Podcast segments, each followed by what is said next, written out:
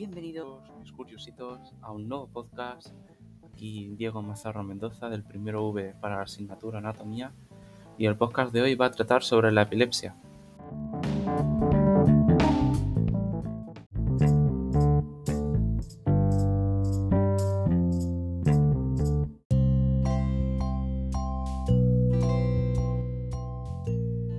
Pues hoy vamos a hablar de la epilepsia, así que si quieres saber más o menos cuándo empiezan las crisis epilépticas, las causas más comunes de la epilepsia, los síntomas, y si la epilepsia es común, pues siéntate, ponte cómodo y disfruta.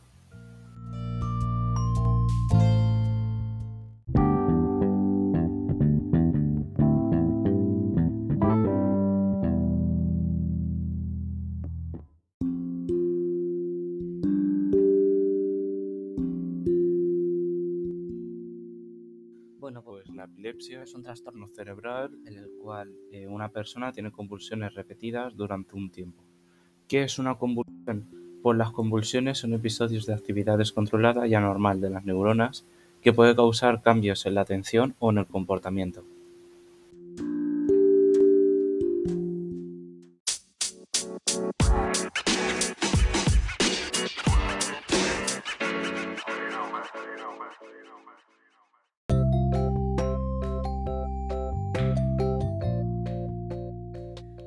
Pregunta bastante cuestionada sobre este- esta enfermedad y es que si la epilepsia es común. Y la respuesta es sí. Además, pues es la enfermedad cerebral no transmisible crónica más común.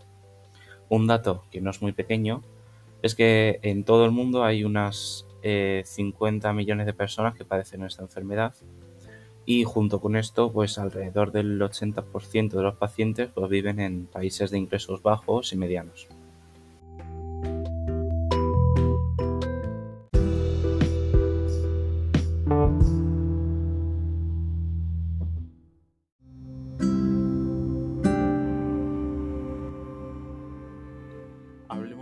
Sobre las causas.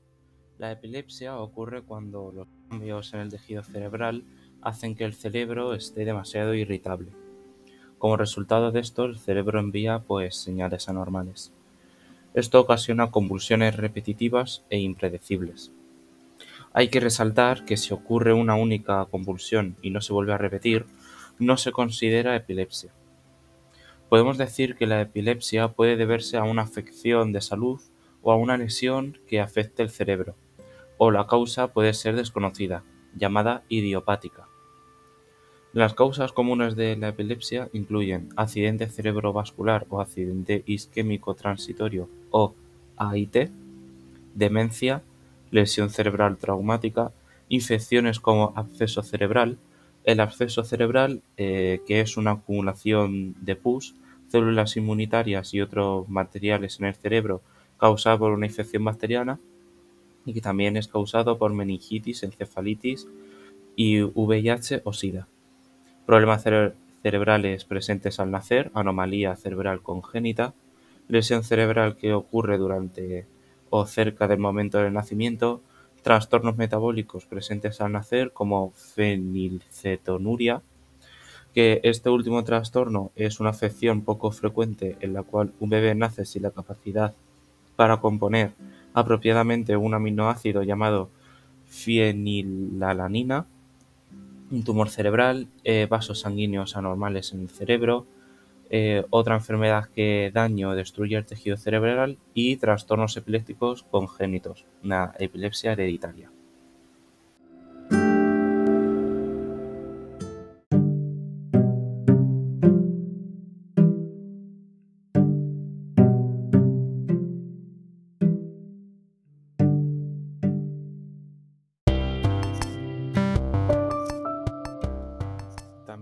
Crisis epilépticas empiezan generalmente entre los 5 y 20 años. También hay una mayor probabilidad de convulsiones en adultos mayores de 60. Por el contrario, las convulsiones epilépticas pueden suceder a cualquier edad. Puede haber eh, algún antecedente familiar de convulsiones o epilepsia.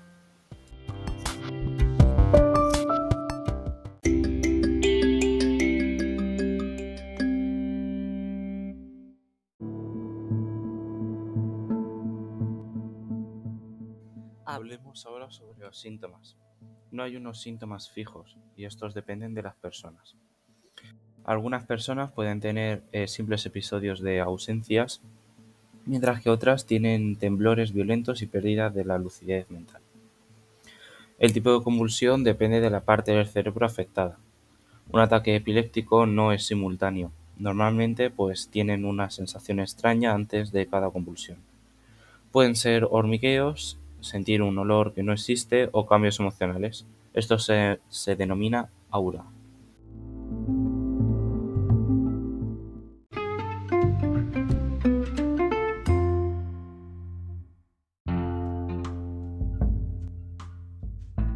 Dentro de los síntomas hay tres tipos de convulsiones.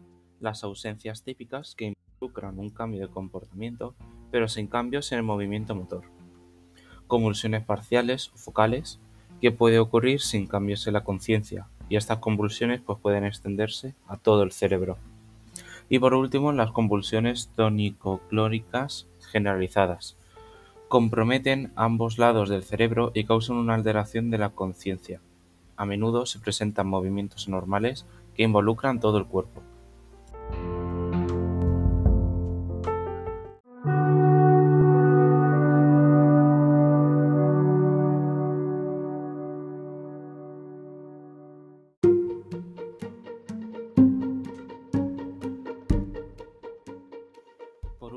Vamos a recapilar todo lo que hemos hablado en este podcast.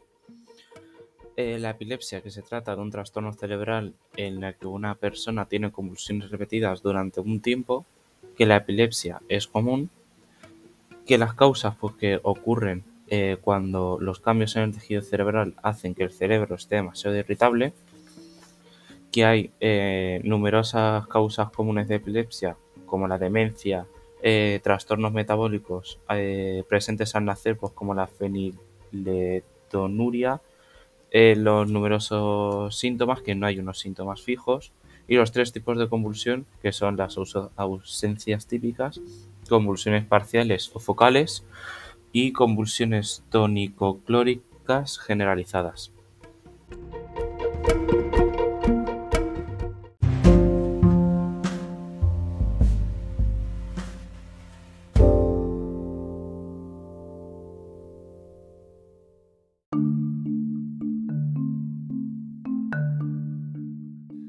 Mis curiositos, este podcast ha llegado a su fin. Espero que os haya gustado y que os haya sido bastante interesante. En el próximo podcast trataremos sobre el reflujo gastroesofágico, que es bastante interesante. Nos vemos en el siguiente podcast. Chao, chao, chao, chao.